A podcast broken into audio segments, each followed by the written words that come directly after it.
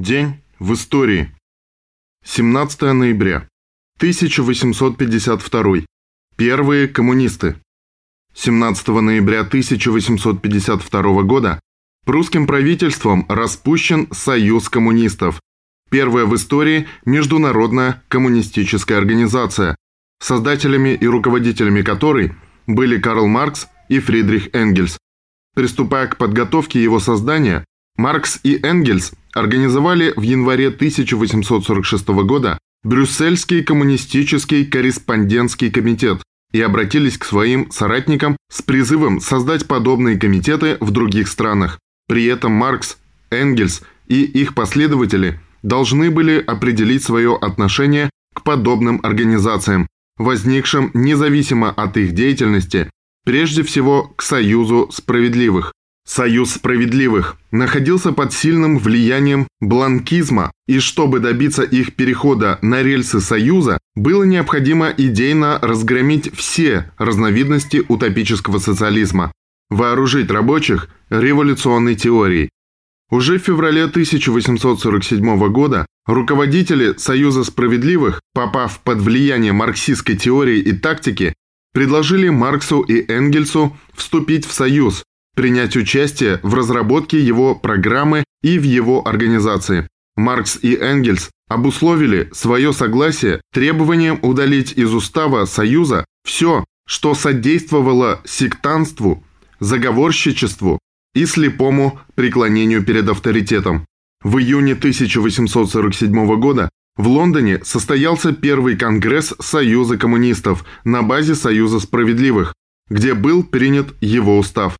Своими главными целями Союз коммунистов превозглашал свержение буржуазии, господство пролетариата, уничтожение старого, основанного на антагонизме классов буржуазного общества и основание нового общества без классов и без частной собственности. Более конкретное выражение, главные цели и задачи международного коммунистического движения получили в знаменитом манифесте Коммунистической партии, 1848 года. Члены Союза коммунистов приняли активное участие в Германской революции 1848-1849 годах, проявив себя наиболее последовательными борцами за единство и демократизацию страны. Главной печатной трибуной коммунистов в это время становится издаваемая Марксом и Энгельсом «Новая Рейнская газета», После поражения революции и инспирированного прусским правительством процесса против СК, Союз прекратил существование, объявив 17 ноября 1852 года о своем распуске. Союз коммунистов стал первой формой международного объединения пролетариата, предшественником Первого интернационала. 17 ноября 1887 года родился Павел Дмитриевич Мальков – большевик с 1904 года, военный деятель, комендант Смольного и Московского Кремля. В этот же день 1905 года Владимир Ильич Ленин заканчивает статью «Наши задачи и Совет рабочих депутатов». Цитата. «Может быть, я ошибаюсь, но мне кажется, что в политическом отношении Совет рабочих депутатов следует рассматривать как зародыш Временного революционного правительства. Мне кажется, что Совет должен как можно скорее провозгласить себя Временным революционным правительством всей России или, что то же самое, лишь в иной форме, должен создать Временное революционное правительство. Конец цитаты. В этот же день 1918 года штаб главного командования армии Антанты принял решение об оказании немедленной помощи оружием, боеприпасами и деньгами белогвардейским армиям Деникина и Краснова. 1941. Наступательная операция Красной армии. 17 ноября 1941 года началась Ростовская наступательная операция. 17 ноября 2 декабря 1941 года. Ростовская наступательная операция проводилась войсками Южного фронта с целью разгрома первой немецкой танковой армии, командующий генерал-полковник Эвальд фон Клейст. Замысел советского командования упорной обороной войск правого крыла фронта не допустить продвижения противника к Ворошиловграду, а основными силами нанести удар в юго-западном направлении во фронт и тыл первой танковой армии противника и во взаимодействии с 56-й отдельной армией разгромить ее. Главный удар наносила 37-я армия в направлении на столицу Больше-Крепинская, вспомогательные удары 9-я и 18-я армии. Наступление войск Южного фронта началось 17 ноября. В тот же день возобновила наступление на Ростов первая танковая армия противника. Наступление войск Южного фронта из-за нелетной погоды вначале развивалось медленно. Наибольшего успеха добилась 37-я армия, генерал-майор Лопатин, войска которой за четверо суток продвинулись на 30-35 километров. В то же время противник, используя превосходство в танках, занял Ростов, оттеснил 56-ю отдельную армию к востоку от города.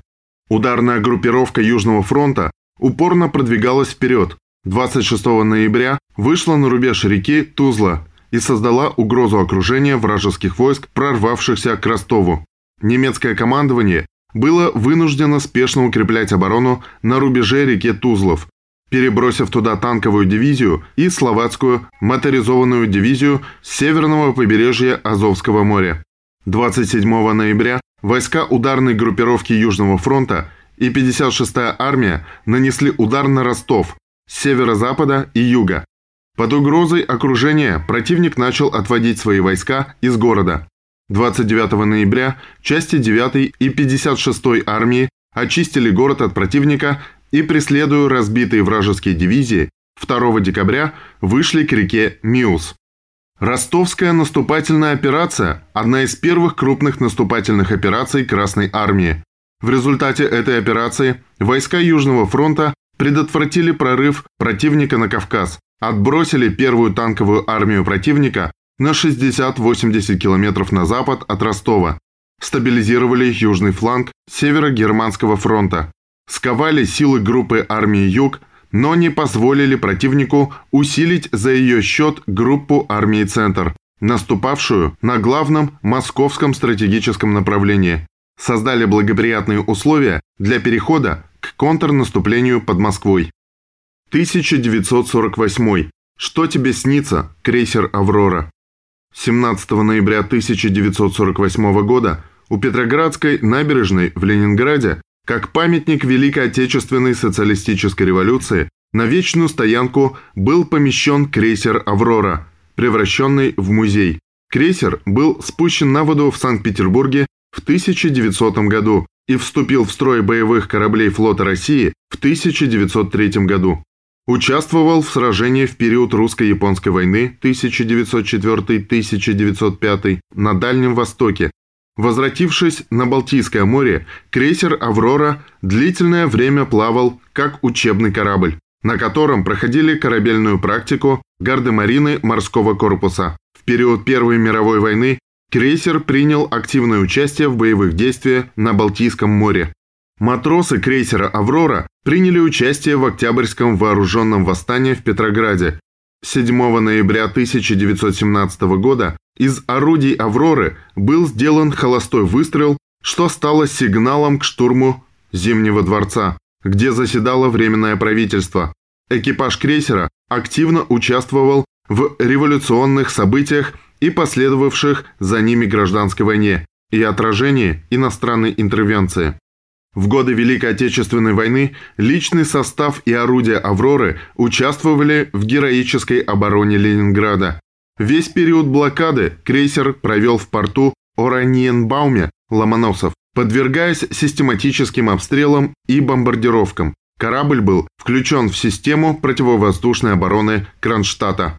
17 ноября 1948 года легендарный крейсер «Аврора» был пришвартован у Петроградской набережной Ленинграда и до 1956 года использовался как учебная база Ленинградского Нахимовского училища.